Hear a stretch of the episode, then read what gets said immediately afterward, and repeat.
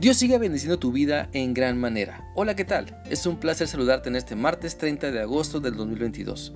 Te invito para que continuemos meditando en lo que la Biblia dice y nos enseña en la primera carta del apóstol Juan capítulo 2 versículo 7. Vamos a leer este pasaje. Mis queridos amigos, no les estoy escribiendo un nuevo mandamiento, sino el que han tenido desde el principio. Este mandamiento antiguo es el mensaje que ustedes ya han oído.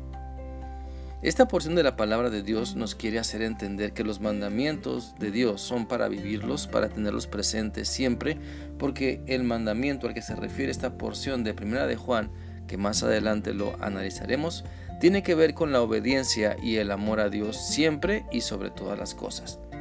Por lo tanto, muchas veces Dios solamente nos recuerda lo que ya sabemos, y nos lo recuerda para que lo pongamos en práctica, para que nos demos cuenta en dónde estamos fallando, en dónde hay que ajustar nuestra vida a su voluntad y podamos madurar porque entendemos su voluntad y ponemos en práctica su palabra. La Biblia dice en Levítico 22:31 lo siguiente, obedezcan mis mandamientos y póngalos en práctica, pues yo soy el Señor. Los mandamientos que Dios nos da entonces son para nuestro bien, son para evitarnos desviarnos hacia lo malo y que después andemos sufriendo y pagando las consecuencias porque nos dejamos engañar por el maligno. Recordemos también lo que dice la Biblia en el Salmo 111, 7 y 8. Todo lo que Dios hace es bueno y justo.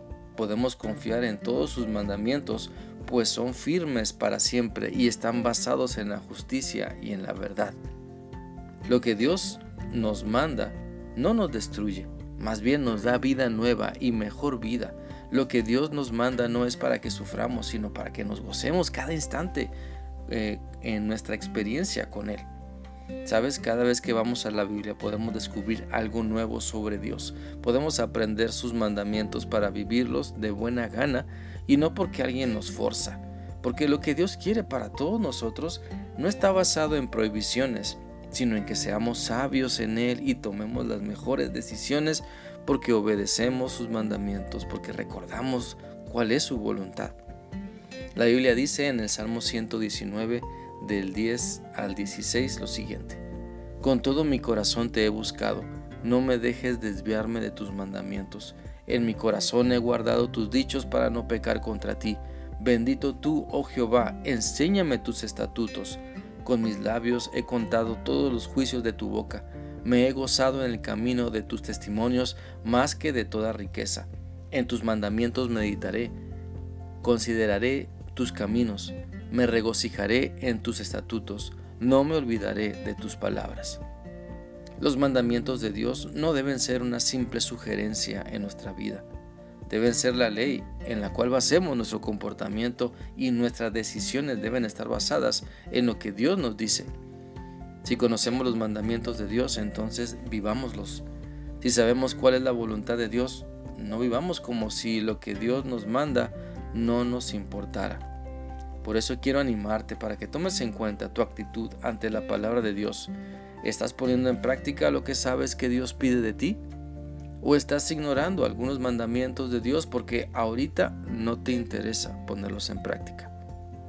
Te invito para que busques más a Dios, para que te acerques aún más a Él y disfrutes su presencia, disfrutes su palabra, te goces cuando pongas en práctica sus mandamientos y así puedas enseñar a otras personas que es un gozo, es un deleite obedecer a Dios, es un gozo hacer su voluntad.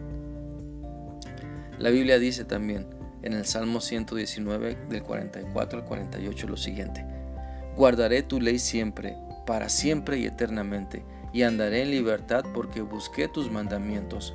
Hablaré de tus testimonios delante de los reyes y no me avergonzaré, y me regocijaré en tus mandamientos, los cuales he amado. Alzaré asimismo mis manos a tus mandamientos que amé, y meditaré en tus estatutos. Espero que Dios siga hablando a tu vida por medio de su palabra y que esta reflexión sea útil para ti. Que sigas teniendo un bendecido día. Dios te guarde. Hasta mañana.